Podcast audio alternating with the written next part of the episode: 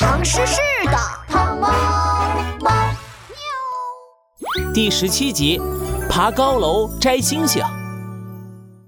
怎么会这样治？傍晚，天都快黑了，唐诗诗的郊外突然响起了一声惊叫。吱吱帮围在一栋高楼旁，这栋楼实在太高了，比大树还高，比高山还高，比唐诗诗所有的楼都要高。尖尖的楼顶像是要碰到天上的白云。可是，乌头鸭，这座楼怎么是烂木头盖的，而且还没有电梯？这个嘛，支老大，我们的合同写得清清楚楚，支老大向乌头鸭购买唐诗市最高的楼一栋。合同里可没有写这楼有没有电梯，是什么东西盖的。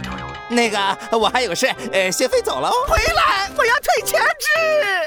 支老大赶紧去追，可无头鸭一拍翅膀就飞走了。支老大看着又高又没电梯的木头楼，再看看空荡荡的钱包，气得毛胡子都翘起来了。可恶，无头鸭这个大骗子！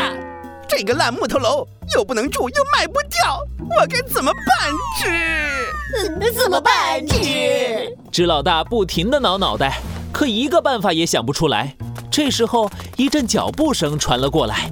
嗯，吱吱包，糖猫猫，一大群人乌泱泱地来到木头楼前，他们有的拿着望远镜，有的拿着摄像机。站在人群最前面的就是戴着猫耳朵帽子的糖猫猫。糖猫猫好奇地看着支老大和他身后的木头高楼，支老大的脸一下子涨得通红。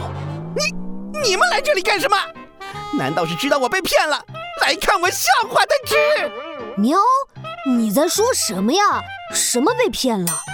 今天晚上有流星雨，这里是唐诗诗最好的观测位置，我们是特地来这儿看流星雨的。唐猫猫的话刚说完，咻！一颗亮闪闪的流星划过了天空，人群一下子沸腾了起来。快看，流星雨开始了！我要给你拍下来。哎呀，我还没来得及许愿呢。一颗，两颗，三颗，无数颗流星拖着闪光的长尾巴划过夜空。就在大家看得入迷时，一颗小小的流星突然在空中拐了个弯儿，直直地落在木头楼上。呃，不对，那不是流星，那是喵。是唐诗。随着唐诗的落下，正在看流星雨的大家眼神一下子全变了。星星，星星，我要去摘星星，摘星星，摘星星，摘星星。人群乱成了一团，有的拼命的跳高，有的爬上了树，还有的扑腾翅膀，一个劲的往上飞。他们都想伸手去摘星星，摘星星，小的们。我们的机会来了！纸老大立刻准备了一叠花花绿绿的废纸，用油乎乎的爪子在废纸上写上歪歪扭扭的“门票”两个大字，然后举起了大喇叭：“爬楼了，爬楼了！这就是唐诗市最高的高楼，爬高楼摘星星，只要九九九，快来买票去！快来买票去！我要买，我要去楼顶摘星星！我也要，我也要！”大家全都被吸引过来，争先恐后的掏出钱包买票。胖胖虎厨师第一个掏出钱，冲进了木头楼里。他的脚一踩上木头楼的地板，地板就开始微微颤抖。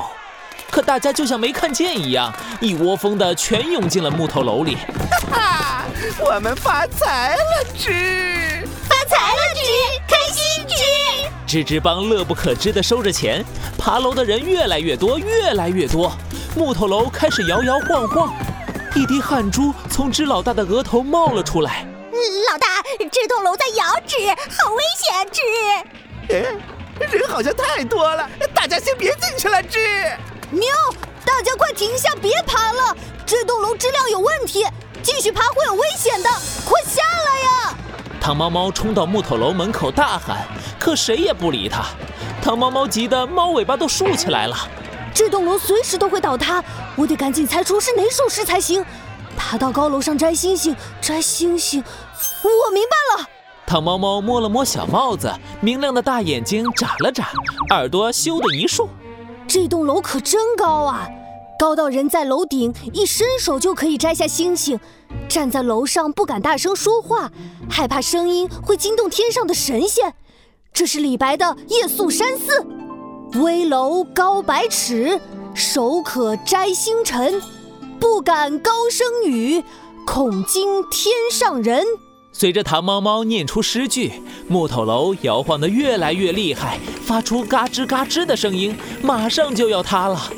唐猫猫念完最后一个字，高高的木头楼一下子轰然倒塌，碎成满地的碎木头。